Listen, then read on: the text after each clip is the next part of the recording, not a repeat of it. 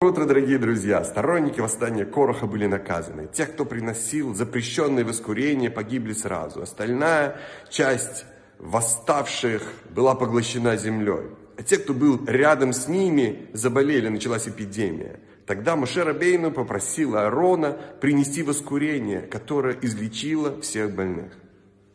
Всевышний показал нам на этом примере, что если использовать знания Торы в эгоистических намерениях, то это приносит болезнь, неудачу и смерть.